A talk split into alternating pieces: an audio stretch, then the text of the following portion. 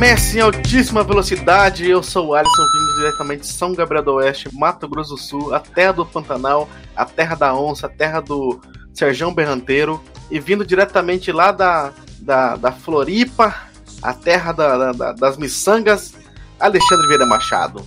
É isso aí, Alisson. Estamos aí para falar de um joguinho que a gente já tá devendo faz muito tempo. Será? Será que vai ficar legal? Hum? Time desfalcado? Hum, será? Indiretas, altas e diretas.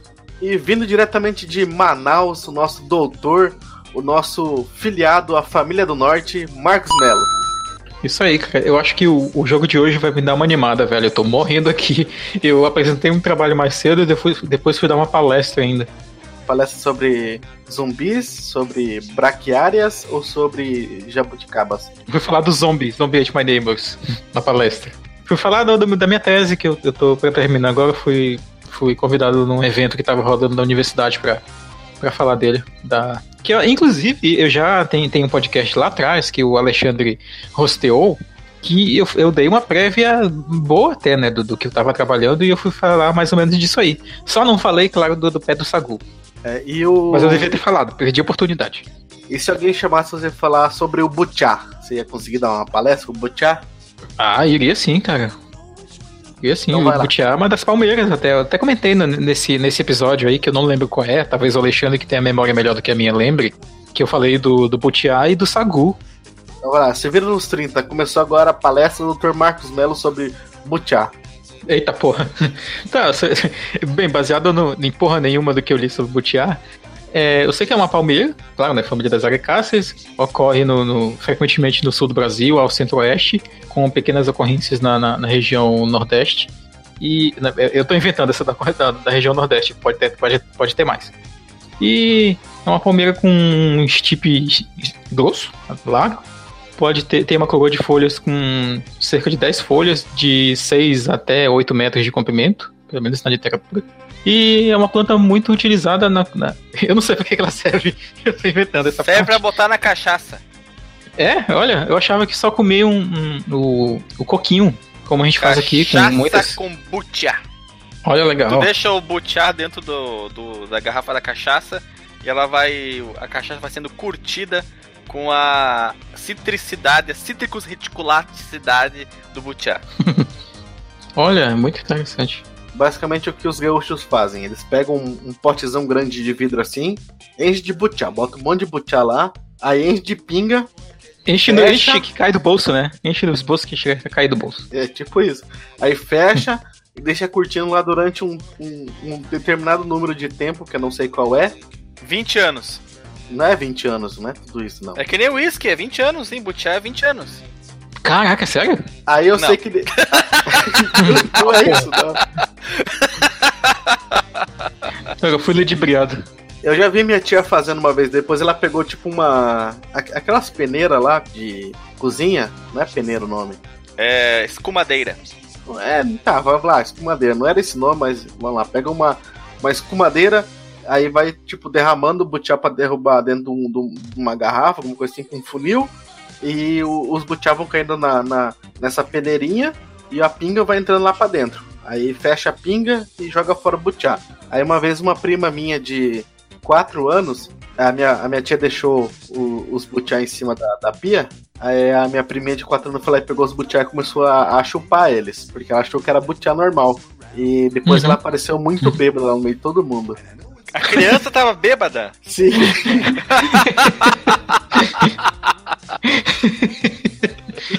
Imagina, ela chupou uns 20, 30 butiá com. Caraca! E ficou curtido com cachaça na pinga. Nossa, mãe.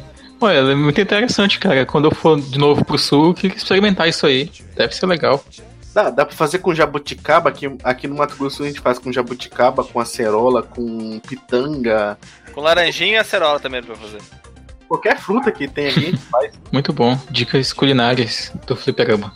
Bebiárias, né? É verdade. E no boteco aqui do Fliperama tem pinga de butiá para quem quiser vir tomar, né? Sim, 5 real a dose. Boteco que se preste tem que ter cachaça com butiá, né? E aí no norte, Marcos Melo, qual é a bebida alcoólica mais comum? Digo, mais comum não. Ou assim como o cachaça com butiá do Rio Grande do Sul, o que, que é o, a bebida alcoólica característica aí do, do Amazonas?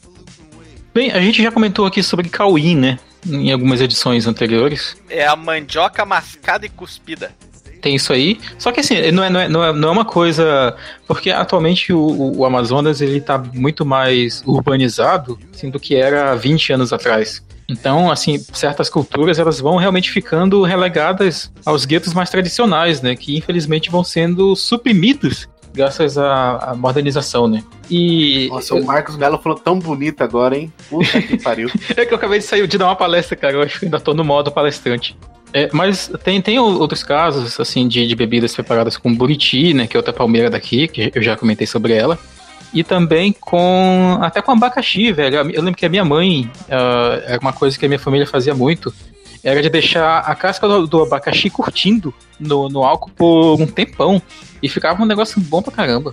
Eu, quando criança, ia lá, fuçava e tomava aquilo. Ia lá mascar o abacaxi ou tomar a cachaça? Não, eu tomava a bebida mesmo. Tu era eu uma criança muito, muito sapeca. Pois é, era uma criança muito sapeca. Aqui no Mato Grosso do Sul a gente, a gente curte o jacaré na, na pinga. Coloca uns 20 ali, uns 20 ali na pinga ali e já era. Então chega de falar de pinga, chega de falar de, de butiá, chega de, de tudo. Jacaré. Vou invocar o jacaré.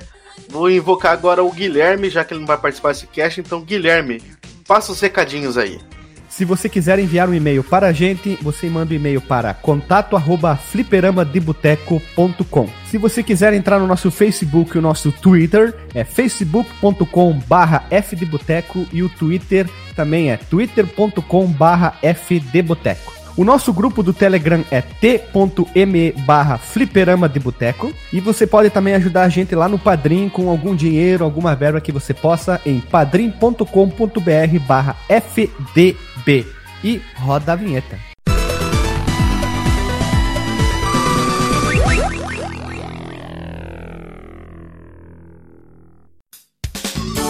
Voltamos da vinheta e viemos aqui falar sobre esse jogo iconoclasta, inoxidável. Esse jogo que merece todo o nosso respeito tecnológico.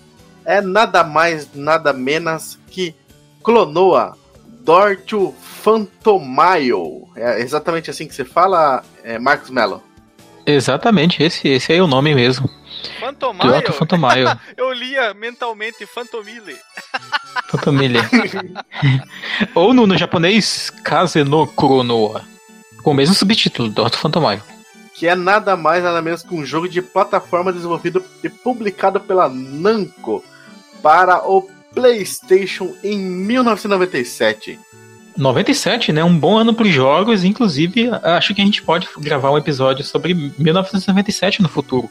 Acho justo, Marcos Mello. Acho justo, porque em 97 nós tivemos um dos jogos mais marcantes da minha vida, que foi o Fórmula 1 97 do PlayStation. Teve o Final Fantasy VII também. Final Fantasy VII, 97. que mais nós tivemos? Nós tivemos FIFA 97. Eu acho que FIFA 97 saiu em 96, na real, não? Então tivemos FIFA 98.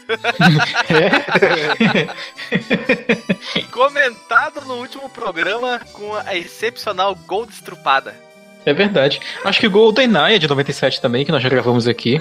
GoldenEye, um dos nossos melhores episódios, link no Porsche, tava todo mundo participando, todo mundo na ponta dos cascos, foi uma gravação excelente.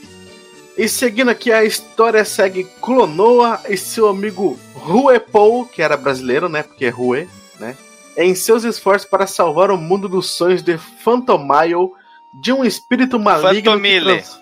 Não, Phantom... Tá bom, Phantomile de um espírito maligno que quer transformá-lo em um mundo dos pesadelos. O jogador controla Clonoa através de uma perspectiva 2.5D, muito marota, muito bem feitinha. Nossa, época, é, né? quando nós chegarmos nessa parte para falar sobre o, o gráfico, esse jogo merece ser muito bem falado. Ovacionado. Esmiuçado, destrinchado, destroçado. Pormenorizado. E os estágios. diria. Eita puta que pariu, vai ter mais o que aí? Vai lá. Não é só isso. E os estágios são renderizados em três dimensões, mas o jogador se move naquele longo caminho 2D, naquele side-scrolling maroto, bonito. Clonoa pode pegar os inimigos e jogá-los como projéteis, só que é meio estranho, né, o jeito que ele joga ali, né? Ou usá-lo como impulso para navegar pelos estágios. Uhum. Exato, tu pode usar os inimigos como pulo duplo. Você pula em cima da cabeça do inimigo que tá uh, agarrado em você, que você está agarrando o inimigo, e isso dá a você a capacidade do pulo duplo. E você também pode jogar os inimigos que você tem segurado para frente e para trás na tela e no fundo da tela, no background. No background. Eu quero fazer um comentário aqui sobre a capa do jogo antes da gente seguir Marcos e falar Melo, das nossas seu experiências. bandido, você roubou meu tema, mas eu deixo, eu deixo você Olha aí. falar. Sim, sim, eu, eu queria fazer uma, uma, uma observação aqui sobre as capas, porque o jogo foi lançado né, no Japão, nos Estados Unidos e na Europa. É, majoritariamente, né, são as versões principais. Só que é, cada lugar tem a sua versão da, da capa, né? E é, uma- é um padrão já, pelo que eu percebi, que jogos que têm os personagens ah, infantilizados, sempre que eles saem nos Estados Unidos, o- esse mesmo personagem ele tem a cara de raiva. Isso já aconteceu com outro personagem que a gente nunca falou aqui, que é o Kirby. Que eh, geralmente nas as capas originais o personagem tá feliz, e na capa americana ele tá com cara de mal. É o mesmo caso com o Clonoa aqui. Aqui no Clonur ele tá mais com cara de, de meio malandrão, assim. ele- eu não consigo ver um semblante de raiva nele. É, não é, vejo não é mais- eu tipo a vejo- raiva, Eu vejo é mais ação, né? Tipo, Isso, ele tá meio compenetrado pra aventura que vai vir. Mas outro comentário que eu faria sobre essa capa a japonesa, europeia e americana é que ela é um raro exemplo dos que eu posso me lembrar. Pode ser que eu esteja usando errado a expressão raro, mas é um caso muito singular em que as três capas, todas elas são boas. Ah, não, cara. A, a capa europeia é muito bosta. a velho. europeia é mais fraquinha, né? Mas ainda assim ela não chega a ser, por exemplo, a ela, não, capa co- do. ela não compromete, cara. Realmente, Sim. a capa europeia ela é a mais simplista. Ela tem a arte mais simples. O Clonoa ele não tá desenhado como lápis de cor aquarela, alguma coisa assim. Ele, ele é um. é quase uma CG. Ele destoa dos outros. Inclusive a capa do japonesa, ela é tem menos desenho do que a capa americana, mas ambas são muito bonitas, mas eu ainda ah, prefiro a capa japonesa porque é mais artística, parece o, o traço, é, é mais bonito, parece lápis de cor mesmo. Mas eu não consigo dizer que alguma delas está abaixo da crítica, não. Todas as capas são legais, só que a japonesa se sobressai. É verdade. O que eu ia fazer a comparação, rápido só fechando esse assunto, é tipo a, a comparar a capa original do Ico, né? O jogo lá do Play 2, Ai, com as ai, versões americanas, né? ai, que dor! Nossa, é doloroso, né? É dói demais, bicho. É igual tu tá lá no- em Pamplona, na Espanha, e levar uma chifrada no ânus do touro que tá vindo. É horroroso, horroroso, meu Deus do céu.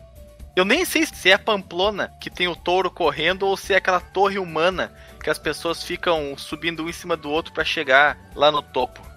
E veja você, esse jogo foi dirigido por Hideo Yoshi, Yoshikawa. Yo, não, Yoshizaki.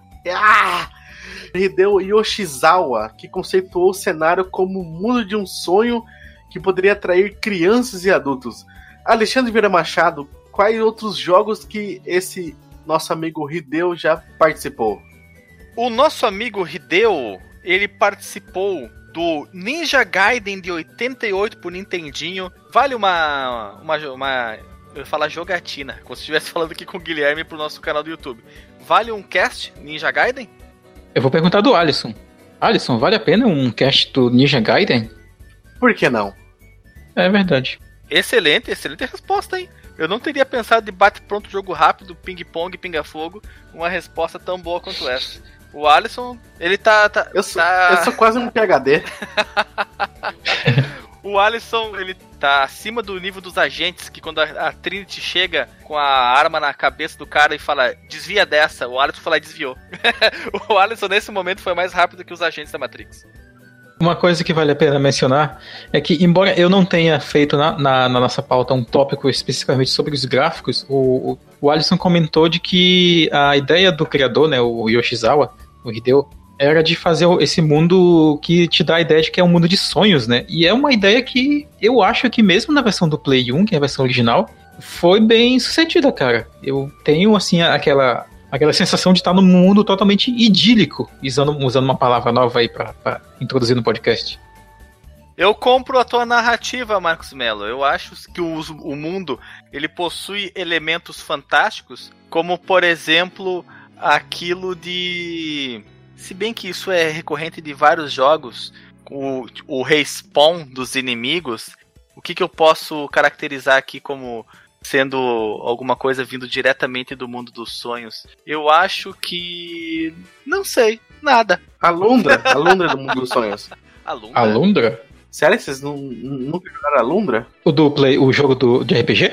É, ué. Cara, faz muitos anos, cara. Eu só vi os moleques jogando na locadora. Eu, particularmente, nunca joguei, infelizmente. Mas eu baixei ele pra jogar recentemente, nunca, mas pena que ainda não parei pra jogar.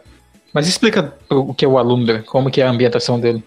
Melhor ainda, quando a gente gravar um podcast sobre a Lundra, a gente vai pegar todos esses detalhes e vai trazer aqui pros ouvintes. Mas, mas uma ser? dica que eu posso dar é que o Alundra é o Zelda do PlayStation. Eita, sério? Vale a pena fazer essa comparação? É o que eu ouvi falar. Vamos colocar aqui screenshots, mas podem ir falando aí. Então, seguindo o baile aqui, então, Dorto Phantomile foi elogiado pelo estilo inteligente de usar a jogabilidade de plataforma e pelos gráficos e cenas impressionantes. Alguns críticos achavam que faltava inovações no, no jogo e eram excessivos em sua fofura japonesa. É considerado um dos melhores jogos de plataforma 2.5D e um dos melhores jogos do PlayStation. Concordo, concordo. Muito bom. Ele gerou uma série de sequências incluindo Clonoa 2, Lunateas Vei em 2001 para o PlayStation 2 e um remake de 2008 para o Wii. Remake. Remake. Remake. Tu chegastes a jogar, diz Marcos Melo, no Nintendo Wii? Eu joguei, inclusive quando eu joguei para escrever essa pauta, eu joguei a versão do Wii porque quando eu era jovem, olha aí, eu joguei a versão no Play 1, joguei o jogo no Play 1 na época. Chegastes a virar o jogo, a terminar? Consegui. Na época eu não fiz tudo, né? Não peguei todos os itens, né? Afinal de contas eu era um mero adolescente. Mas jogando pro Wii, consegui pegar todos os itens sim, cara. É, talvez não, não, não, não seja aquela, meu Deus, que recompensa foda e tal. Tu ganha um play ali pra ouvir as musiquinhas, tem uma fase extra. Mas. Vou é... falar em musiquinhas, a, a trilha hum. sonora desse jogo é um assunto à parte, hein? Sim, sim, vale, é, a trilha é muito bacana mesmo. Ela reforça ainda essa ideia do mundo idílico que eu tinha comentado, né? O mundo dos, dos sonhos etílico. e tal. Etílico, é, etílico pode ser. Mas uh, e, e vale a pena, sim. Inclusive, algumas músicas dá pra ouvir fora do jogo, cara, porque elas têm uma composição que, para as pessoas que gostam de música celta, assim, não é hora da gente falar da trilha sonora ainda, mas lembra muito música celta. Então, passando aqui para como nós conhecemos, foi no Wii que você conheceu então, Marcos Mello? Não, não, eu, eu, eu joguei na época do, do Play 1 ainda. E como que você conheceu o jogo? Eu conheci esse jogo, cara, numa experiência que talvez é, a maioria das pessoas... do Pipi e do Lulu. não, não, não, eu acho que a maioria das pessoas que teve o Play 1 conheceu dessa forma.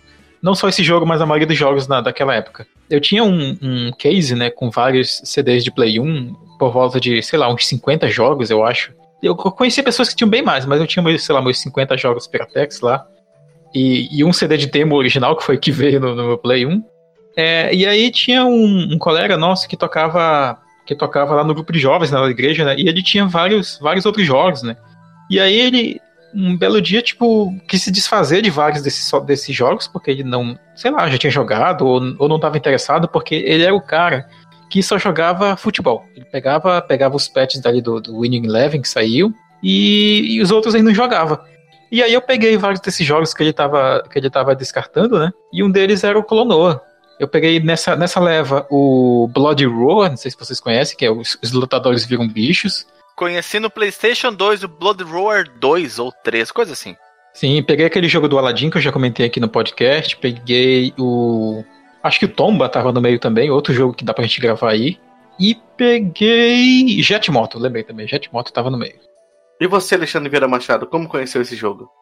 Eu conheci esse jogo na internet através de lista de jogos lista de os melhores jogos de PlayStation 1 ou melhores jogos de plataforma. Eu não consigo me lembrar agora qual era o assunto da lista. E foi ali que eu vi, primeiramente só por imagens. Nunca fui atrás de ver vídeos dele. Depois eu ouvi sobre ele no 99 Vidas e mesmo assim eu nunca havia jogado e só vim a jogar agora para essa pauta que eu comprei ele na PSN para jogar aqui no meu Super PlayStation 3 lançamento, hein? Lançamento PlayStation 3, na minha vida lançamento, né? Já tá chegando o PlayStation 5, eu recém comprei o PlayStation 3. É, o Alexandre, anacronismo define a nossa vida gamer, né? e aí, eu comprei alguns jogos clássicos também. Inclusive, comprei um jogo achando que ia arrebentar a boca do balão. Falei pra Suelen que ela adora Sonic, né? Olha só, comprei um jogo novo do Sonic para você. E aí, quando eu iniciei o jogo, eu, se eu tivesse uma pá pra cavar um buraco e me enterrar, tamanha a vergonha da bosta que é aquele jogo que comprei pro. Qual é? Do Sonic. Eu vamos falar nesse, num episódio que o Alisson tá pedindo há muito tempo. O tempo me maltratou. O próximo tempo me maltratou. Vou até chutar. Eu vou, vou ser muito chutar. polêmico. Eu, posso fazer um chute aqui, cara? Mas eu acho que é o 2006. Não, não, não. Não é a Sonic 2006. Não seria tão louco assim, né? Não, não. não esse, esse eu já vi. E simplesmente aquela parte que ele carrega a mulher no colo e vai correndo que nem um destrambelhado, sem sentido algum. É. É que lá já, já valeu para mim jamais tocar naquele jogo. Mas não é o Sonic 2006, não. Não é, não. Ainda bem, cara. E aí, eu fui jogando aqui o Clonoa. A primeira fase não me chamou tanta atenção assim, mas nas fases sequentes eu fiquei impressionado, embasbacado. Olha, tiro o meu chapéu, que jogaço. Mas eu tenho um trauma com esse jogo que mais pra frente nós vamos comentar sobre ele. E como eu conheci, né, apesar do jogo ser de 97, eu só fui conhecer 10 anos depois, né, em 2007 foi quando. Acho que é dois, 2007, não, 2000, seria 8 anos, né? Não, 11 anos, né? E o zero não conta, né? É isso aí. Eu já tava morando sozinho, já em Campo Grande, daí eu vim visitar minha família e fui na casa do meu primo, onde meu irmão tava jogando com meu primo joguinhos no PlayStation e eles estavam jogando Clonoa e eu vi eles jogando e achei bem interessante, mas nunca cheguei a jogar na época, né? Só vim jogar depois pra, pra pauta mesmo. É, eu mesmo não joguei na época. É, mas até comentei aqui do, do, ano, né, que eu comprei meu Play, eu acho que foi, foi no ano 2000 e já era aquele Play 1 remodelado, né, pequenininho. Eu joguei ele por volta de 2001 ou 2002, cara, nessa época do troca-troca dos CDs, né. Vamos agora então para parte que interessa mesmo, né? Não, não essa parte que a gente fala sobre o que a gente acha do jogo, essas coisas, mas sobre o desenvolvimento do jogo ali, desenvolvimento do nosso amigo Hideo Yoshizawa. Alexandre, como é que foi o desenvolvimento desse jogo? Alisson, o jogo Clonoa Dorto Phantomile, que é a pronúncia correta, obviamente, foi desenvolvido pela Namco, a Namco, a mesma desenvolvedora do Galaga e do Ridge Racer. E do Pac-Man, né? E do Pac-Man, exatamente, Pac-Man. E foi dirigido pelo Hideo Yoshizawa em seu décimo projeto, ou seja, ele era um veterano da indústria japonesa de jogos. Yoshizawa dirigiu anteriormente, como eu falei, o Ninja Gaiden pro Nintendinho. E a ideia do Dorto Phantomile se originou quando ele quis criar um jogo mais cinematográfico após a sua insatisfação com outros desenvolvedores que não priorizavam a história. Ou seja, desde aquela época, desde os primórdios até hoje em dia, o homem da faz o que os programadores faziam. Não, não, não é essa música. Desde aquela época, você, vê, você veja você, existia essa briga entre história versus gráfico versus jogabilidade versus o que mais que dá para colocar nesse versus aí? Eu acho que tá bom, né? História, jogabilidade versus gráfico. Multiplayer. Se bem que multiplayer é jogabilidade, né? É, exatamente. Então, você vê que ele queria aqui focar na jogabilidade do jogo e talvez não se importar tanto com outros aspectos. Bem, essa era a ideia dele. Um jogo mais cinematográfico. O que será que ele quis dizer com mais cinematográfico? É um jogo em que você não tem tanta liberdade assim, mas toda plataforma não tem tanta liberdade assim. Toda plataforma é muito linear, né? O que tu acha, Maxwell? Vamos devagar aqui sobre cine... o jogo mais cinematográfico. Eu, eu tô perdido nesse critério que ele quis acentuar no jogo. Ah, imagina o seguinte, cara, olha só, 97, né? Pensa que. Titanic, lá, jogos... Titanic. Também, também. Mas imagina que jogos mais cinematográficos, como a gente tem modelos que foram estabelecidos até hoje, como é o caso do Metal Gear Solid, no caso, saíram bem depois, né? Bem depois não, né? O, Metal Gear, o primeiro, Solid, é de 98. Embora a franquia já existisse desde antes e o Hideo Kojima já se aventurasse num estilo mais, mais focado na história, né? Como é o caso do próprio Police, Policenauts e do Snatcher. Mas aqui eu imagino que ele, ele queria dar aspectos de, de, de filme, ou de um desenho animado, né, que o Clono lembra muito, para jogos de plataforma, né? Os jogos de plataforma que a gente tinha antes, eles eram focados em coisas muito pontuais, né?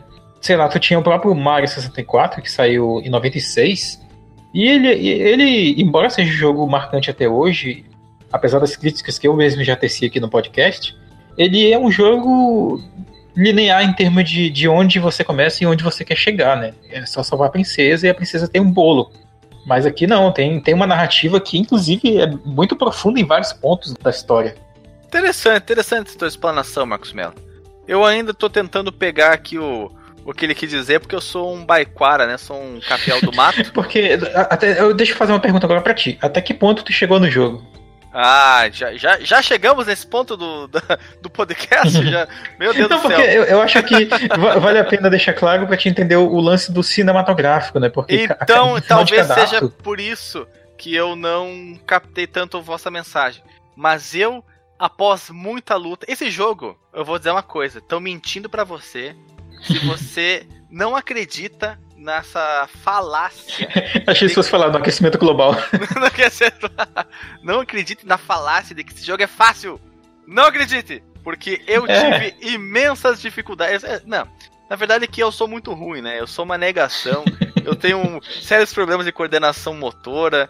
Então, jo jogos de qualquer natureza são muito difíceis para mim. Pela minha própria incapacidade humana. E então eu fui, eu tive imensas, imensas dificuldades no segundo chefe, olha que vergonha. No segundo chefe, que é a peixa. Ah, no reino da água, né? A peixa que está hipnotizada, eu fiquei, juro por Deus, dois dias, não inteiros, né? Mas joguei, joguei num dia, depois joguei no outro. Imagina. E não consegui passar da maldita peixa que estava hipnotizada. Eu, eu juro imagino. por Deus, Marcos Melo, eu dei rage quit eu saí de raiva do jogo porque eu não conseguia vencer aquela maldita peixa. E tu, Martimela, tu, tu ele, virou o jogo, né? É, sim, sim, terminei no PlayStation e no Wii. Esse peixe aí, ele não é um, um, um chefe tão difícil, mas o, o, lance dele é timing, cara. Mais Exato, eu não conseguia acertar o tempo de. Eu sabia exatamente o que fazer. Eu sabia a mecânica, sabia o, o macete, mas eu não acertava o momento certo de dar a facada na buchada. Vai dar o tiro na, o tiro na cabecinha, como fala o governador do Rio de Janeiro. Mas isso é um assunto que a gente vai ver mais pra frente. Vamos continuar falando sobre o desenvolvimento do jogo. O conceito original era mais sério e apresentava robotos em um ambiente de ruínas antigas. Interessante. O personagem principal era um roboto que derrotaria os inimigos com bolas de ferro girando. É tipo aquele robô do Metal Warriors, aquele jogo do Super Nintendo, que tem uma, uma Morning Star uma massa? Tu que é conhecedor de armas antigas, Alisson? Uma massa é aquela que é totalmente rígida. É, tá, então tá certo. É, a Morningstar é a que tem a corrente. Isso, então é a Morningstar, exatamente. Não tem tradução, cara, pro português dessa da Morningstar, não? A Estrela da Manhã? É, é, é sim, mas pro nome da arma, né? Porque, tipo, Estrela da Manhã é um conceito extremamente genérico, né? Inclusive, os conservadores religiosos vão meter o pau se a gente continuar falando de Estrela da Manhã aqui, né? Porque Estrela da Manhã é o nome, tradução do nome Lúcifer, né? Exatamente. Lúcifer significa Estrela da Manhã. Então, ela, ela seria ou Estrela da Manhã ou Estrela d'Alva. Aham. Uhum. É, porque deve ser porque quando tu recebe aquilo ali na cabeça, tu vê várias estrelas, né? É. Ou seja, às seis da manhã e às seis da noite, você olha para o céu, a primeira estrela que você vê é Lúcifer. E olhando nos olhos, não, não pode olhar muito direto pra estrela, não. é.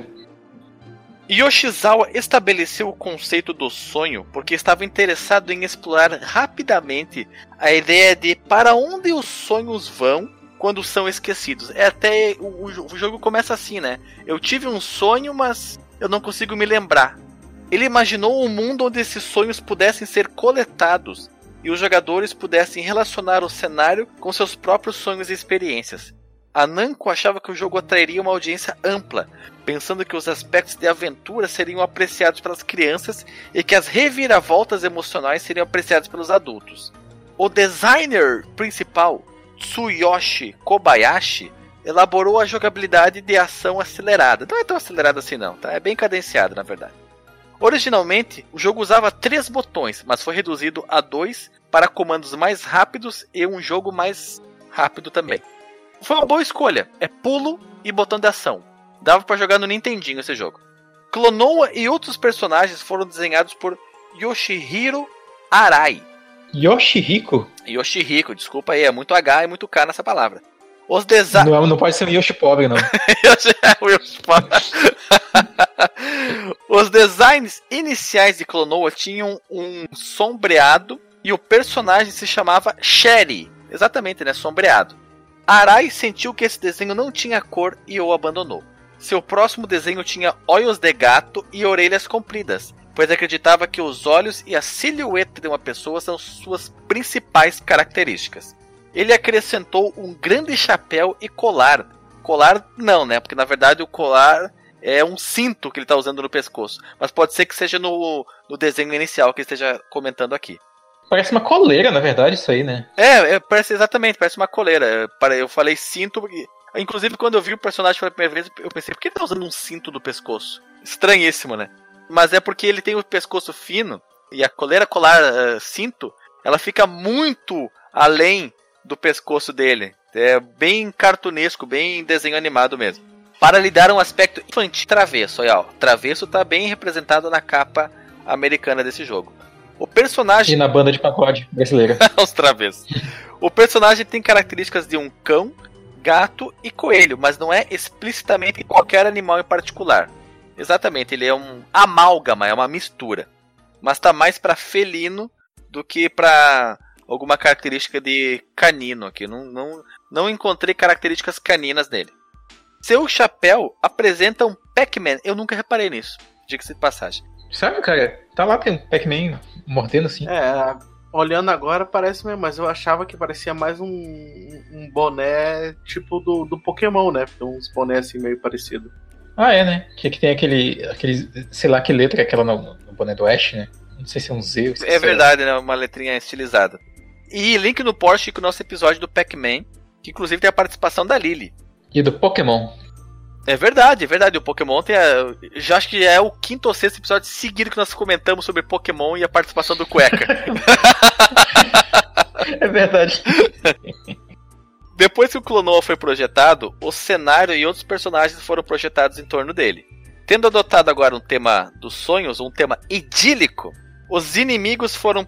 É idílico referente a sonho ou é outra palavra? É etílico. Idílico. É, etílico. É, pode ser etílico também, dependendo do, do que tu enxergar, pode ser etílico mesmo. Os inimigos foram projetados com a temática de pesadelo. Olha só, interessante. Os movimentos de Clonoa e Ruepou nas cutscenes foram baseados em captura de movimento. Alguns dos animadores cinematográficos realizaram sua própria captura, além de atores profissionais. Sabe que eu não percebi que foi tão esmerado assim? Eu simplesmente achei uma animação normal. É, porque são muito caricatos, né? Então é difícil assim pensar que uma coisa tão caricata vai ser feita com captura de movimento, né? Só que, a, além das animações da jogabilidade, tem as cutscenes, né? Por exemplo, lá no final, eu sei que é um pequeno spoiler, mas o, o Ruepo, o Ryupo, né? Que é o nome, a pronúncia correta, entre aspas, ele vira um humano, tipo um humano, né? Humanoide. Então, tipo, pra fazer essa, essa movimentação mais humana, eu imagino que para esses momentos eles usaram realmente atores de captura de movimento, né? Principalmente nas, nas cutscenes. Cutscenes, cutscenes. O jogo foi revelado na E3 de 97 com um trailer. Nas prévias, tanto a IGN quanto a GameFan compararam a jogabilidade 2.5D ao Pandemonium, que nós já havíamos comentado anteriormente aqui. Se eu não me engano, foi no episódio CGs Marcantes. O jogo também foi apresentado na Tokyo Game Show de 97, com demos jogáveis e um ator em uma fantasia de Clonoa. O jogo foi publicado pela Namco em 11 de dezembro de 97, olha, perto da época de, de férias da gurizada no Japão, né? Férias de final de ano. E também recebeu um mangá baseado no jogo, publicado pela Enix em março de 98. A Namco publicou o jogo na América do Norte no primeiro trimestre de 98, ou seja, entre janeiro e março, e foi publicado na Europa em 5 de junho pela Sonic Computer Entertainment Europe. Ele lutou para Sonic. Tu falou Sonic. Sonic? Tu falou ah, Sonic. Meu... meu Deus, não é Sonic não, seu maluco, é Sony. E o jogo ele teve uma dificuldade de vendas na América do Norte o pessoal de marketing teve que fazer um esforcinho a mais, teve que dar aquele plus a mais para o jogo conseguir ter maior visibilidade na América do Norte. Isso é fato, cara. Só fechando aí, eu acho que o, o Clonoa, ele infelizmente pega um daqueles aquelas alcunhas dos jogos cult, né? É, muita gente conhece, assim, é, não é tanta gente, mas muita gente conhece. E essas pessoas que conhecem o jogo gostam bastante dele, né? mas ele não é um jogo unânime assim, entre as plataformas. Ele é um sucesso de crítica, mas de vendas ele, ele infelizmente não é, não é tanto. Sabe qual jogo é um sucessaço de crítica e um fracasso de vendas, Marco Nelo? É, Ico? Já tivemos um cast sobre ele. Shemui. Ah, também, né? Claro, óbvio. Esse talvez seja, seja esteja no topo da montanha do, dos, dos jogos que são fracassos de vendas, mais sucesso de crítica. Exato. Não foi um cast exatamente sobre o Shemui. Foi um cast sobre fracassos de vendas. Link do Porsche Sim. também. Gosto muito desse programa. E veja você, Alexandre Vieira Machado. Esse jogo contém uma história. Que era uma, uma historinha bonitinha ali, uma historinha bem feitinha. Que Marcos Mello vai contar essa história pra gente. Muito bem. A história do jogo se passa nesse mundo de sonhos nesse mundo idílico, né, que nós comentamos, que é Fantomaio, ou Fantomile, como disse o Alexandre. Não, é uma terra alimentada por sonhos. Tá Sonho Fantom... etílico. Sonho etílico. é o que eu tenho, tenho quando eu tô de ressaca. É, é, Fantomaio, né, é uma terra alimentada por sonhos que as pessoas têm à noite. Né? É, geralmente os sonhos são à noite. E quem dorme depois do almoço e sonha, vai para onde o sonho? Pra ir também? Pois é, né? Boa, olha, uma boa, uma boa, uma boa retórica. Não sei. Na nossa wiki, ele aborda como um menino, né? Mas tipo uma criatura, né? Que ele tá falando, né? Porque em inglês é muito comum a gente falar a boy, quando na verdade não é um menino, né? É uma criatura antropomórfica, né? Às vezes é um é boi. Essa... um boi, pode ser. Essa criatura aqui, que é o Clonoa, ele sonha com uma aeronave, né? Um avião. Ele bate numa montanha próxima da, da casa dele. E um dia realmente essa aeronave ela cai na montanha que é próxima à casa dele, né? Que fica perto de um moinho, é bem bonito o cenário, principalmente na versão do Wii. E clonou e o amigo, né, que é o Repou, que é o espírito do anel, eles decidem investigar. Né? E, curiosamente, inclusive, estou falando um detalhe interessante, que na cutscene inicial do jogo aparece o, o Clonoa encontrando o anel né, na floresta, que nesse anel é onde habita né, o Repou. E eles encontram esse espírito sombrio, que é o Gradius, que é o vilão, o principal vilão do jogo, né? Será que tem a ver com Gradius? Gradius é da Namco? Parece, né? Não, Gradius é da Konami. Konami, Konami. É, tem gente que falava Konami, já vi falar Konami. A partir de hoje é Konami, então. Konami, beleza. Ou pode ser da Valve também, né? Da Valve? É Gladius. Gladius. A Glandius, líquido poste, o episódio dos vilões. Ah tá, achei que a gente tinha um episódio sobre Portal. Não, ainda não. E, e o Gadius ele tem um assistente, né, que é o Joka. Isso é certamente um trocadilho com o nome Joker, né? Em japonês, Joker e Joka escreve do mesmo jeito. E, fica um nome interessante até, Joka. E na montanha que esse avião caiu, eles estão à procura de um pingente, pendante mágico da lua, né? Pra que Veja eles possam transformar. Ah. 97, Titanic, pingente. Olha aí, cara, olha onde foi parar. Nossa, cara, olha, altas, altas revelações. E eles querem esse pingente para que ele possa transformar Fantomaio em um mundo de pesadelos. E Clonoa então volta à cidade onde o seu avô lhe diz, que é a primeira fase do jogo, né? Ele vai até o, encontrar o avô dele. Ou é antes da fase? Eu não lembro agora. É antes da fase, o avô dele diz que ele tem que ir lá pra cidade de não sei das quantas, acho que é da Vila da Folha, lá do Naruto. Que é na, na isso. e daí ele começa a aventura dele. Mas eu tenho a impressão, olha, eu, como eu falei lá no início, eu não fui muito pra frente porque eu sou muito ruim. Mas eu tenho a impressão de que o vô dele sabe mais do que ele aparenta, hein? Deve ser porque ele é o quarto Hokage. Sabe mesmo. É, inclusive, eu acho que o Alexandre não, não chegou no momento decisivo onde o. Eu não o passei no segundo chefe, Marcos Melo. Que momento decisivo Pois que eu vi é. ainda? Não vi nada! Não, momento, momento decisivo do- do- de uma participação forte, assim, do momento da história do avô dele. Ainda não, né? Não, mas eu tô ansioso. Depois desse cast, eu, eu não vou. ó, eu não vou desistir desse jogo, hein? Esse jogo é muito bonito, esse jogo é muito gostoso, trilha sonora muito boa. Pode ser que eu demore meses pra, pra terminá-lo. Mas eu não vou desistir dele. Então, o, o- o Alexandre, é, o Alexandre, ele vai tomar altos spoilers no, no fase a fase. Gente, Tô até pensando se a gente faz fase a fase agora. Mas, O problema é meu, né, cara? Que manda ser ruim.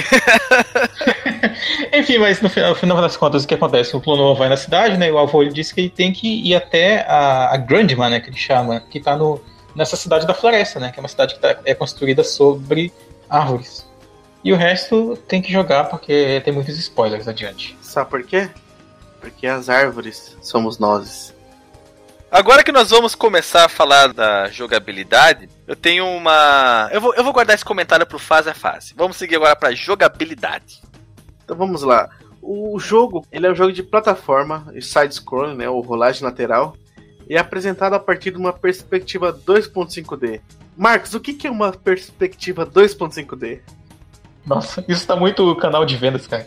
Essa perspectiva onde os ambientes são renderizados em 3D, né, eles são construídos por polígonos, mas a jogabilidade principal ela acontece num plano que é basicamente bidimensional.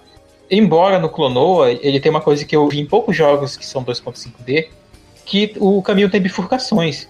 E essas bifurcações não necessariamente quer dizer que o caminho ou vai para cima ou vai para baixo, ou vai para um lado ou vai para o outro ele pode mudar de planos assim como se estivesse jogando 3D, cara.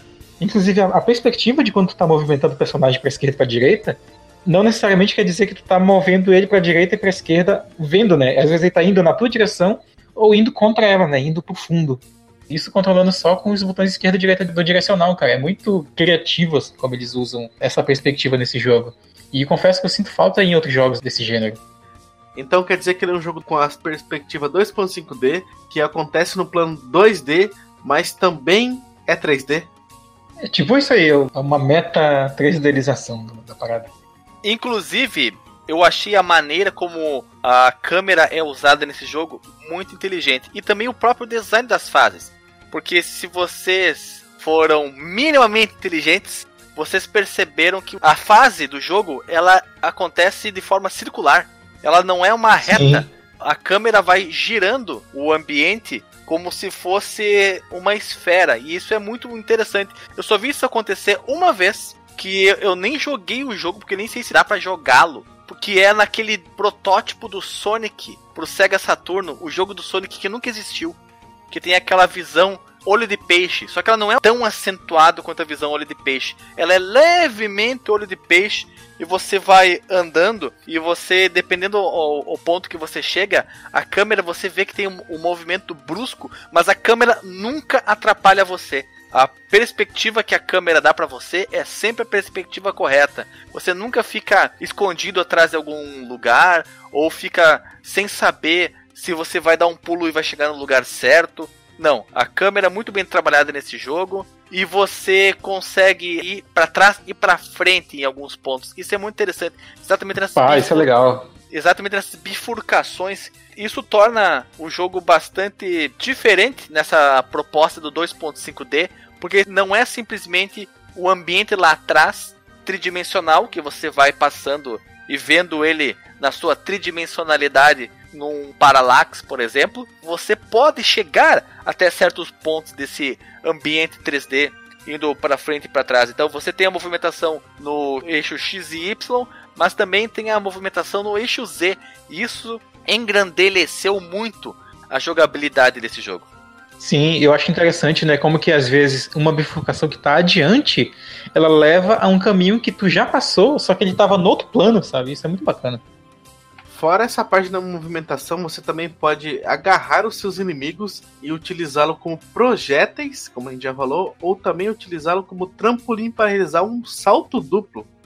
Exatamente, o personagem por si só não produz o salto duplo. Você tem que agarrar o bichinho, que eu não entendi muito bem qual é o processo de agarramento. Parece que ele põe a mão na cintura e sai um projétil de um cinto que ele tem. É o, é o Repo, é o Repo, ele lança ele do anel.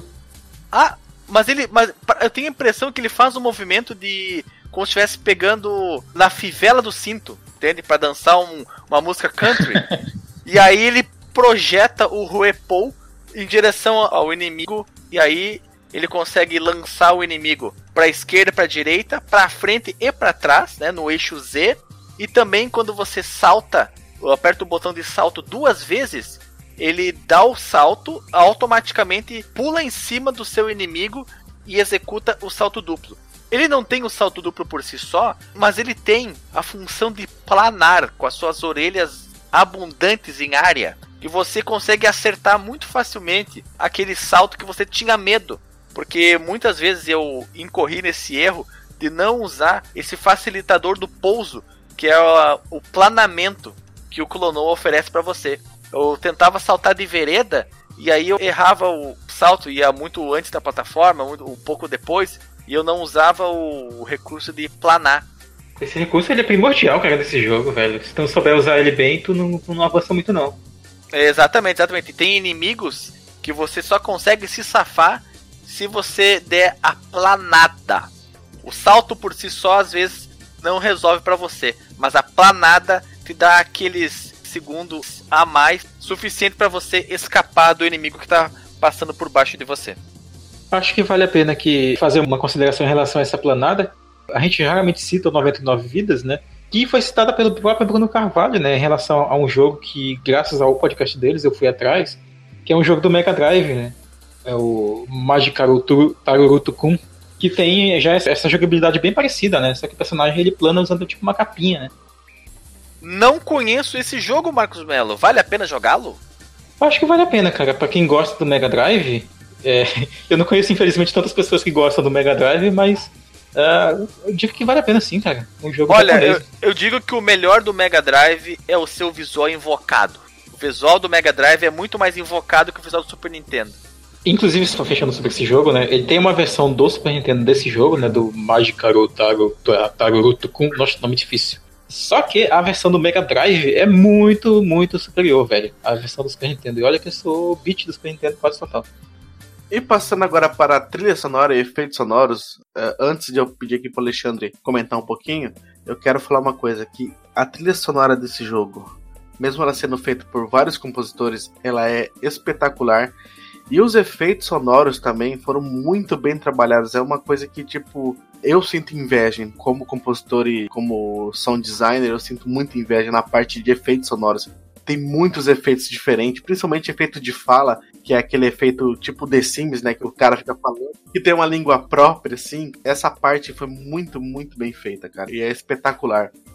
Então, Alisson Guedin, tu que é o cara dos áudios, o Sound Engineer, fala aí sobre a trilha do Clonoa. Não, porque eu já falei que você vai falar. Eu? É? É. Vamos lá então. A trilha de fundo. Rapidinho, eu tô, eu tô em crise aqui rindo do Engineer.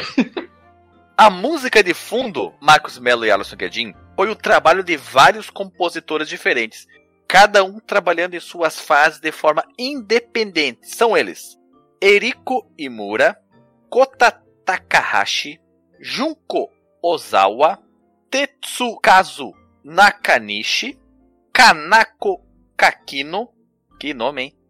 Takaki Horigome, Hiromi Shibano, Hiroshi Oku, Hiroshi Okubo, eu conheço esse cara, e Tomoko Tatsuda. Link no Porsche com uma música fantástica. Já usei como encerramento aqui do cast do Hiroshi Okubo. Esse cara é um grande. É muito quadrado.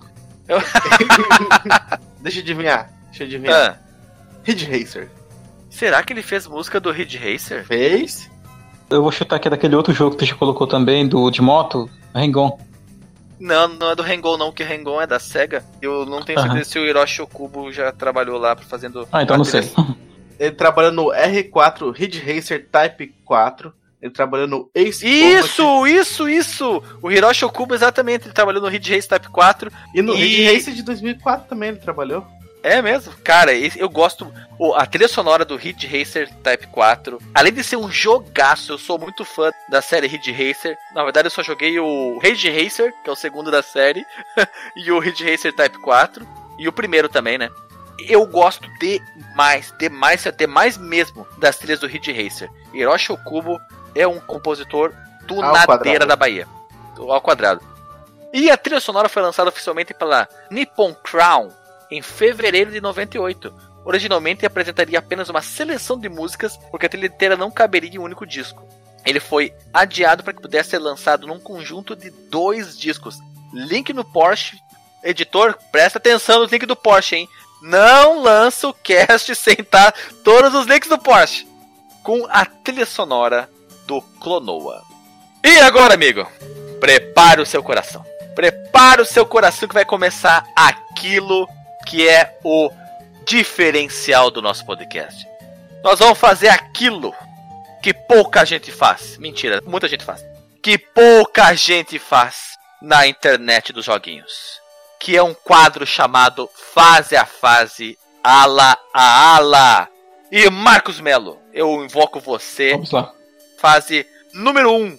É, uma coisa que é legal falar antes é que as fases do Clonoa, elas são chamadas de visões, né? Em todos os jogos da franquia. Então que é a visão, já que é o mundo dos sonhos, né? 1.1. É a fase do vilarejo, que é o Breeze Gale. Essa fase é muito bacana, cara. Como ela introduz bem tudo que tu comentou da jogabilidade, de múltiplos planos e tal. Que a gente vai ver até melhor em algumas das fases, mas já apresentam aqui, né? E aqui a gente tem muitos moinhos, né? Já que é um vilarejo e tal, é meio toca a musiquinha estilo celta com a flautinha, bem bacana. E tem as primeiras bifurcações, né? É basicamente uma fase para apresentar a jogabilidade pro, pro E jogador. veja você, Marcos Mello, é uma das fases tutoriais mais bem feitas que não parece tutorial. É verdade, cara. É bem intuitiva ela. Não é a fase mais bonita, mas ela é uma fase muito bonita. No início, Uhum. eu não levei muita fé no estilo gráfico, principalmente dos personagens, porque o fundo ele é poligonal e o personagem ele parece do Killer Instinct Eles são ou do né? Donkey Kong. É, ele tem aquela pré-renderização que eu achei que não ia direito. combinar. Oi? Fala direito o nome do jogo. Ah, desculpa, desculpa, o Donkey Kong. Eu achei que não ia, que não ia combinar muito, mas ficou legal, ficou legal. Depois com o tempo me acostumei, mas eu vou dizer uma coisa, hein? Que nós nem comentamos ainda, né? Estamos aqui no fase a fase ala ala, mas vamos misturar os conceitos. Eu acho que o gráfico desse jogo, ele é soberbo. A arte é linda demais. Ele é muito colorido, as texturas são bonitas, são de alta qualidade, não é aquelas coisas. Vê aqui na cabeça agora a textura de árvore do Siphon Filter. Lembra aquele jogo do PlayStation 1 que Play, você né? é um agente secreto, meio Indiana Jones, Indiana Jones, meio James Bond, só que um James Bond sério? Pois é. Lá tinha umas texturas meio estouradonas assim, mas era muito característica dos ambientes 3D. Eu até entendo o motivo, as texturas nesses jogos têm que ser menores, porque os ambientes são grandes, é muita coisa para texturizar, não tem tanta memória assim no videogame. Então até entendo que aqui no Clonoa ah, o gráfico possa ser melhor, porque você não tem mundo 3D para renderizar, só tem um fundo para renderizar, então você pode ter texturas de maior qualidade sendo aplicadas. Assim como nós falamos no episódio do Wild Guns do Super Nintendo, que tem um dos gráficos mais bonitos já feitos na plataforma, o Clonoa tem um dos gráficos 3D mais bonitos também feitos no PlayStation 1. Tô certo ou tô exagerando, minha gente? Não, acho que tá certo sim, cara. Tanto que, como ele tem esse estilo 2.5D, ele aproveita, já que é uma coisa um pouco mais linear, né, pra dar texturas mais detalhadas para alguns lugares, né. Na primeira fase mesmo, a gente vê isso nas casinhas, nas plataformas de madeira que tem próximas cachoeiras. E das paredes de tijolos sem reboco são muito bonitas. Tijolos brancos, pedras, pedras brancas. Muito bonito. As telhas também. Gente, é lindo demais. Joguem. Ó, se você tem um PSP, se você tem um PlayStation 3, um PlayStation Vita, baixe ali na PSN para você jogar também. Se você tem um Computer Boys and Girls para você emular, baixa para jogar emulado. Se tem um PlayStation, joga no seu PlayStation. Esse jogo faz parte do rol dos essenciais do PlayStation 1. É, ou mesmo se tem um Wii, né? Pode jogar o remake também. Pode pegar um CD do Wii e jogar no seu Wii U. Você, olha, plataforma é o que não falta. É verdade. Mas segue lá, Marcos Melo. Mais informações sobre o fase a fase. Aí a gente tem a visão 1.2, que é a, ou 1-2, na verdade, que é a fase da caverna, das minas de Guston. E no final dessa fase a gente vai encontrar. Acho que vale a pena comentar um pouco sobre a fase em si, né? Que a gente vê muitas trilhas circulares, já vai de encontro. Linda a... trilha e lindo gráfico noturno dessa floresta, uhum. com as suas folhas amareladas, amarronzadas pela falta d'água. Ainda não é a floresta, macho, é, é desculpa, a caverna desculpa, ainda. Tô lá pra frente, tô pra frente. E aí no final dessa caverna a gente vai encontrar um primeiro chefe, cara, que é uma criatura bem bizarra até, pra um jogo tão colorido e, e bonito como esse, que é o... Olha o, olha o nome do bicho, o Rongolango. Lango. E ele é um tatu, né, um tatu estilizado, eu achei ele bizarríssimo, bem criatura... Uhum. E agora sim viu uma criatura de sonho aí, porque esse bicho ele é meio medonho, hein. Mas ele é fácil de matar, sim. ele é fácil. Ó, dica, hein? Pelo menos até a segunda fase, os chefes são fáceis de matar. Mas eu, como sou meio coiote, tive dificuldades no segundo.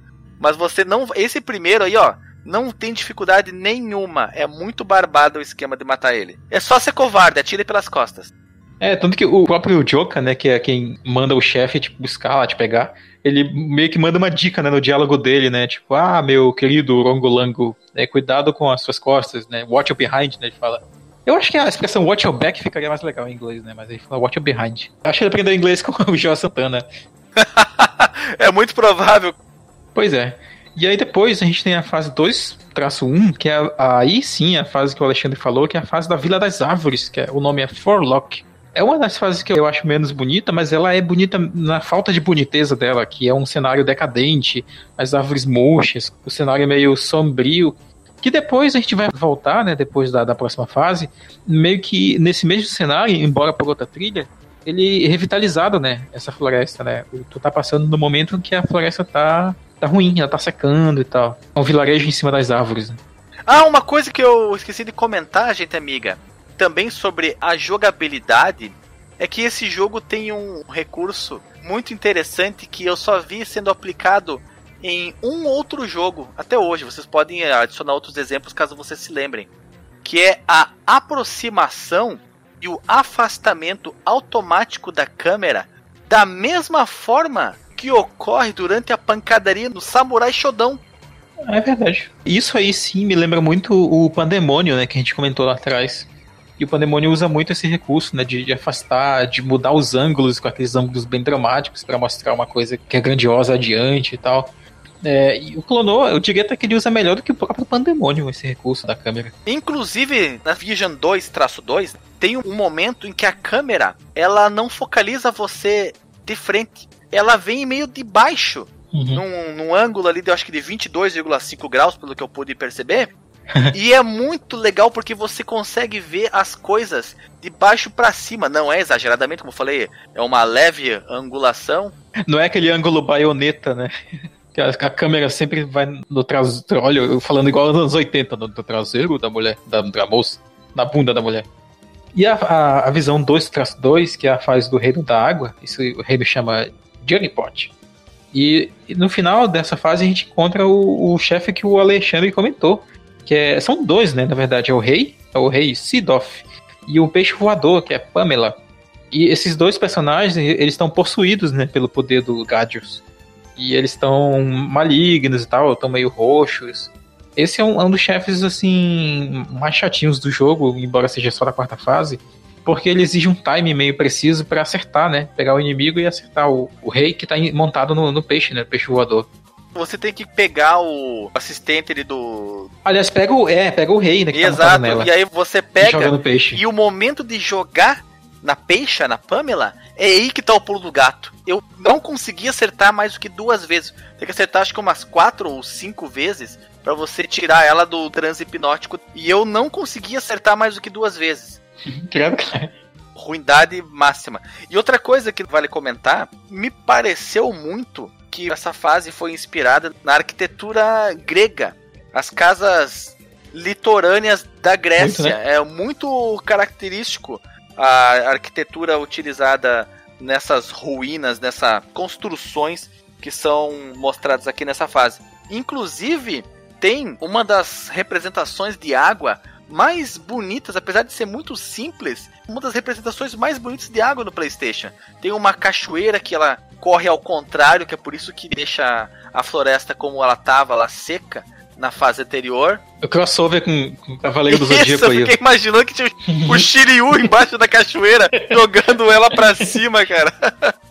E a outra referência que eu faço com um jogo diferente é com um jogo muito, muito obscuro, lançado pro arcade da Panasonic, chamado M2, que usa o mesmo hardware do sucessor do, do 3DO, que é o Panasonic M2, que é um jogo chamado Polystars. Vai ficar o link do post para vocês Eita. verem como o gráfico, a porção 3D do Clonoa é bastante inspirada nesse jogo da Konami, o Polystars.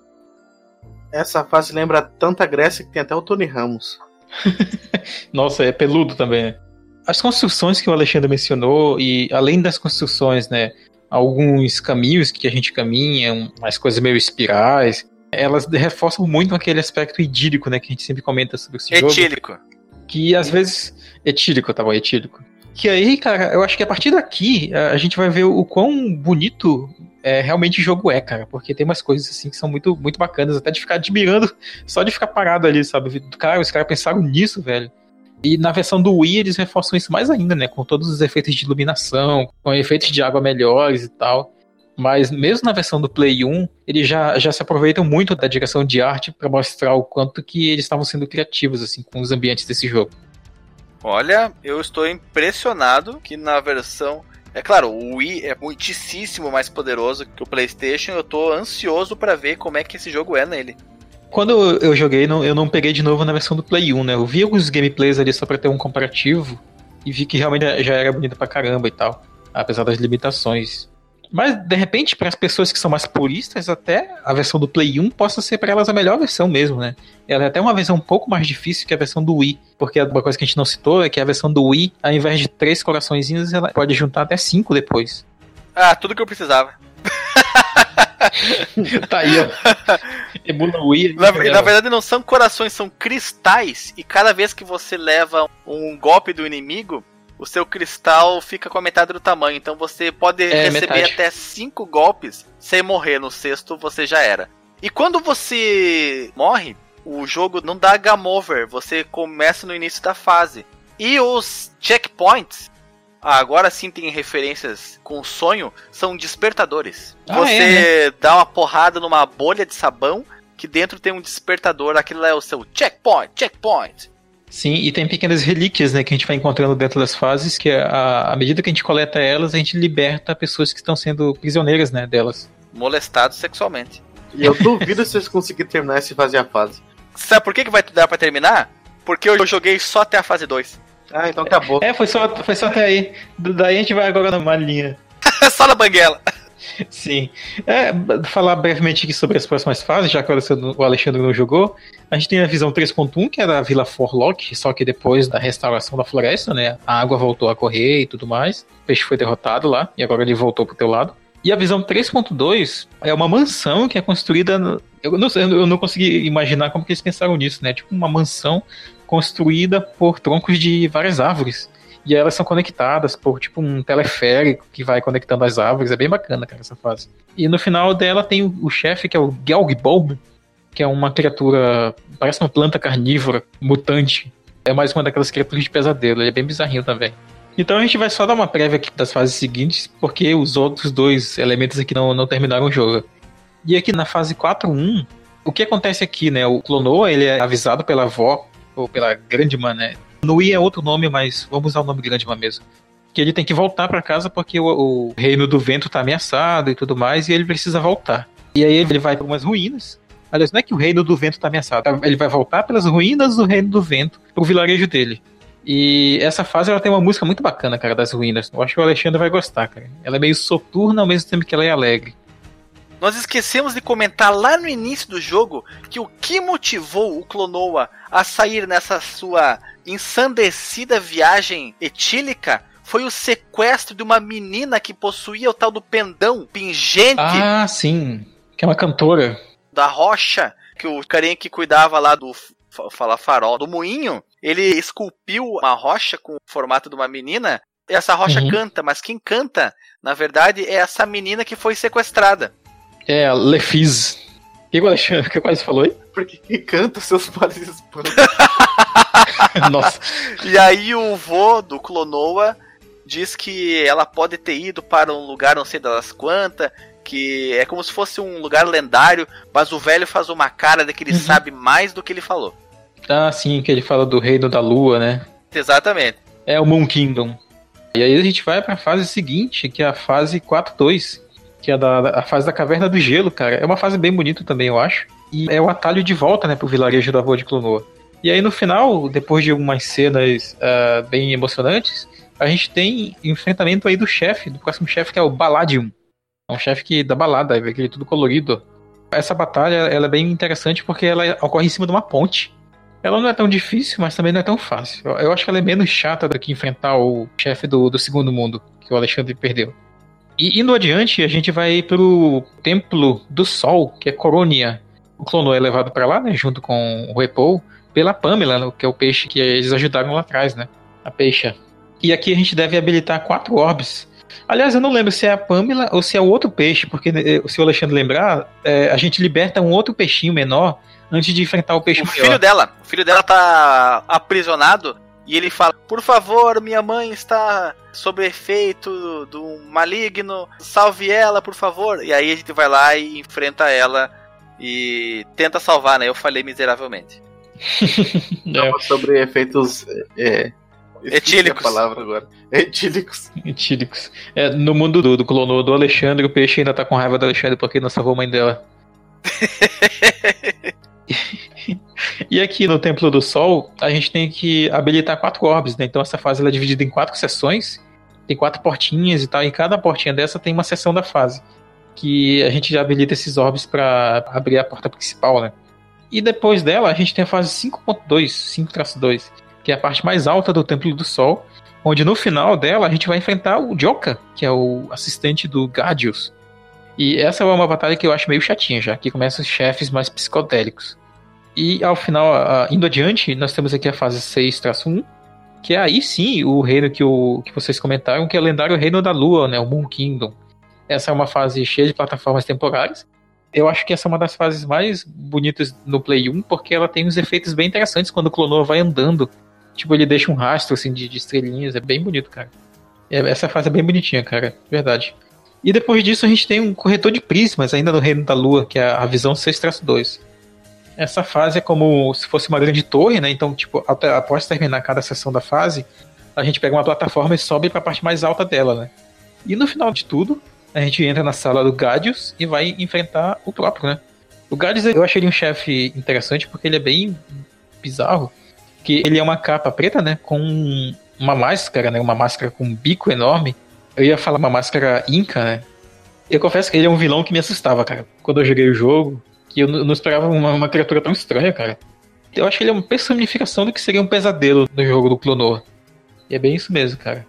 E depois da visão 6-2, né? A gente não revelou mais eventos da história, porque eu acho que vale a pena as pessoas jogarem. A gente tem a visão final, o Final Vision, que é o, o, o nome dela é O Sonho ao Final do Pesadelo. E a gente vai enfrentar aqui três formas de uma criatura que foi invocada pelo próprio Gadius, que é o chefe chamado Narratomb, ou Narratumb, que é ser mais purista com o inglês, né? É uma forma mais chatinha que a outra, cara. Mas dá pra matar, não é uma coisa impossível, não. Tanto que quando a gente perde uma vida, você volta da etapa que tava ali, não volta desde o da batalha, não. E isso já ajuda bastante. E aí depois disso, deu o final do jogo, né? É isso. O final, ele é do mesmo nível do resto do jogo? Ele satisfaz com as respostas que ele dá? Ou ele é um final meia boca? Ele é um final dramático, cara. Eu acho até para um jogo que, que é tão colorido, que é tão focado no mundo dos sonhos e tal. Por isso que muita gente gosta desse jogo, porque ele não é um final infantil. Ele é um final feliz, mas que tem as suas pitadas de filme de drama, estilo, sei lá, Shyamalan, assim, da vida. Deixa eu falar, a gente já falou final de um monte de jogo aqui, por que não fala desse? Fala desse então. Você, é porque aconteceu quer... muita coisa que a gente pulou, sabe? Pra só chegar no final e falar, ah, ó, ó, tanto que tem uma imagem que eu botei na pauta, que é o. Realmente, tu já espera que os amigos que, que se conheceram há muito tempo vão se separar, e isso acontece, de fato, no final. Só que tem um, um propósito para que as coisas aconteçam, né? Mas de fato isso acontece. O Repo e o Clonoa se separam, o Clonoa é meio que sumonado de volta, né? Ele pertence a um outro lugar, né? Ele tá ali por Sim. acidente. Então é esperado que essa separação aconteça porque eles são de mundos diferentes. Exatamente. É, porque um é brasileiro, o outro é japonês. pois é. Essa imagem que eu botei na pauta é bem legal porque dá pra ver o, o Apple na forma humanoide dele, né?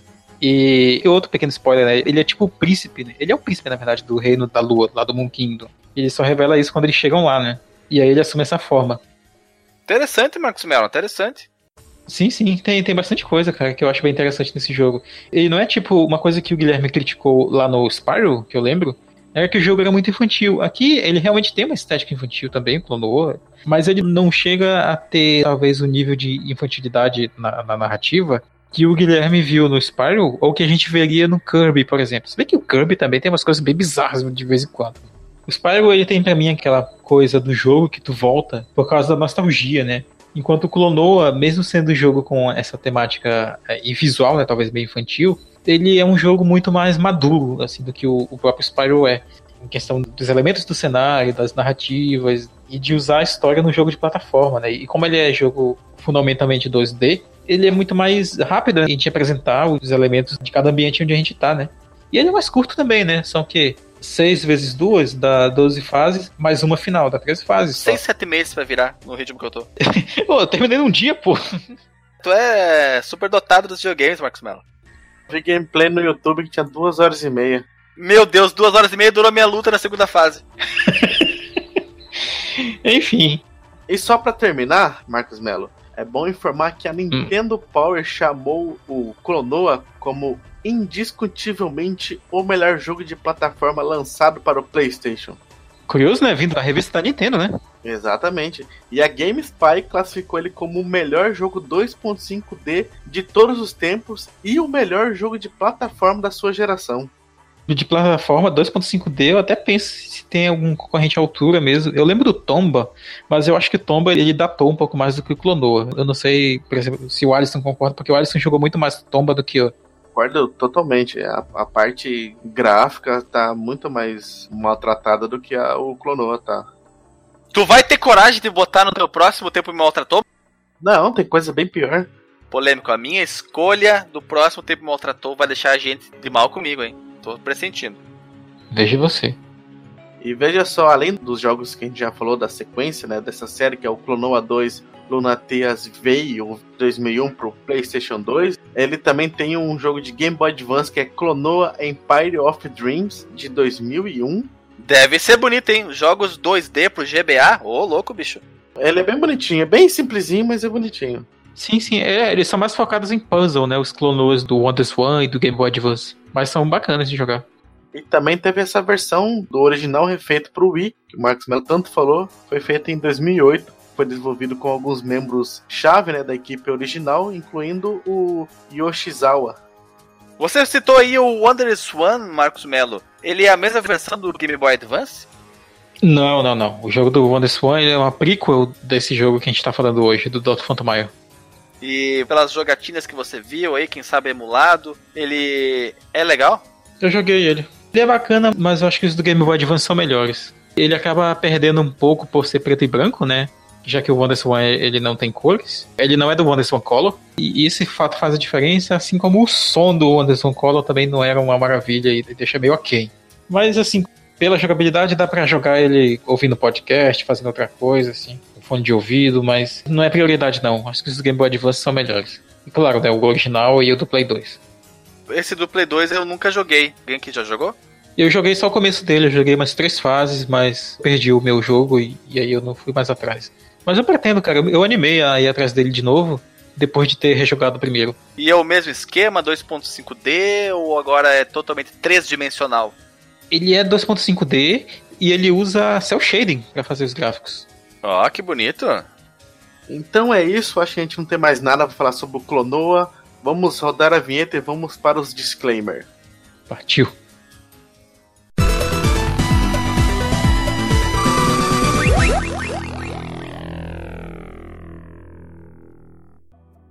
Voltamos agora para os disclaimers. Vamos começar com o cara que corta todo mundo, o cara que faz jus ao seu sobrenome, Alexandre Vieira Machado. O que você tem a dizer sobre o Clonoa? Alexander X. o que eu tenho a dizer sobre o Clonoa é que é uma pena que eu seja tão ineficiente na arte de jogar videogame. Adoraria ter conseguido ir mais pra frente, mas eu fiquei verdadeiramente frustrado com a minha inabilidade e tive que abandonar o jogo. Vou jogar ele de novo sim. Eu só vou dar um tempo, cabeça agora para eu assimilar a minha própria incapacidade. Vou trabalhar isso aí para que eu consiga me tornar um jogador melhor. E do que eu pude jogar, eu fiquei muito positivamente surpreso e impressionado com o Clonoa. Trilha sonora, gráfico, jogabilidade, tudo é muito bom. Tudo é muito bom, é um jogo recomendadíssimo. Olha só, o Alexandre fazendo promessas para 2019. é igual o cara que fala que vai malhar, né? Sim. Aproveitando então, Marcos Mello, seu disclaimer. Cara, eu acho que o Clonoa já indicando logo, jogue, cara. Esse é um daqueles jogos que eu acho que todo mundo que gosta de plataforma, todo mundo que gosta de videogame deveria jogar, cara. Ele é um jogo bacana. Se você tem preconceito com os gráficos do Play 1, joga a versão do Wii, ela é bem fiel ao jogo original, ela não coloca fases a mais, sabe? Um update gráfico com algumas coisinhas ou outras, mas no geral ele, ele é basicamente o mesmo jogo, cara. Eu acho que vale a pena jogar uma versão ou outra. Ou se puder jogar as duas, se gostou da, da do Play e quer ver como é que seria a experiência do Wii, joga, cara. Tanto que o controle do Wii, né, o, o Emote, ele tem dois botões e dá pra jogar tranquilo no Emote sem usar o controle do GameCube ou sem usar o controle Pro, né? Se você já jogou, né? Você que tá ouvindo aí, posta aí o que você gostou mais tal, se curtiu a história ou se não gostou da história. Relata a sua experiência também, né? Assim como a gente relatou a nossa e tal. Eu confesso que quando eu fui jogar esse jogo de novo, ele surgiu, né? Inclusive de uma sugestão aleatória, numa gravação nossa, né? E aí eu joguei a ideia no grupo do Telegram, né? Aí a galera apoiou e aí eu comecei a montar a pauta, né?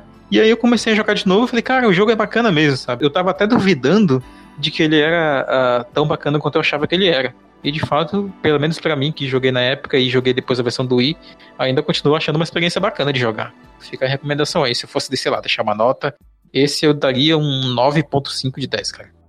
Veja você. Então vamos lá pro meu disclaimer. Primeiramente, eu queria falar que eu gostaria muito de ouvir a opinião do Guilherme sobre esse jogo, né? Que eu acho também. que ia ser muito diferente, né? Da nossa, porque o Guilherme é um cara mais baúco, né? Um ia ser muito mais... diferente. ia ser muito diferente. Mas como eu estou dando um golpe de estado, né? Como eu estou fazendo um motim, eu vou virar o rosteiro agora. que brincadeira, né? É, mas então vamos ver lá nos comentários o que, que o, o Guilherme vai falar sobre esse jogo que eu tenho a dizer que é um jogo assim, redondo, cara. Um jogo perfeito. Um jogo, acho que quase sem falhas, na verdade, né? Porque a jogabilidade tá ok. Os gráficos tá ok. A trilha sonora, os efeitos sonoros, tá tudo, cara. Tudo perfeito, assim. Tá tudo. Uhum. A, a, proposta foi bem entregue, né? Os cutscenes foram bem entregues. Tudo foi bem entregue, cara. Acho que não tem nada, assim, que a gente pode se queixar desse jogo. Então, a Metacritic seria um, um 98 ali. Olha aí, ó. Pra dar aquela alegria. Eu lamento até, cara, que esse jogo ele fique conhecido entre as plataformas obscuros, né? Entre que poucas pessoas jogaram, mas quem jogou acha o jogo bom. Eu acho que ele deveria ter um sucesso maior. É, um jogo sem falhas nenhuma, cara. Infelizmente ele não teve tanto sucesso assim. Mas é isso então. Vamos partir agora, então até semana que vem. Um beijo na bunda e falou. Partir pro mundo dos sonhos.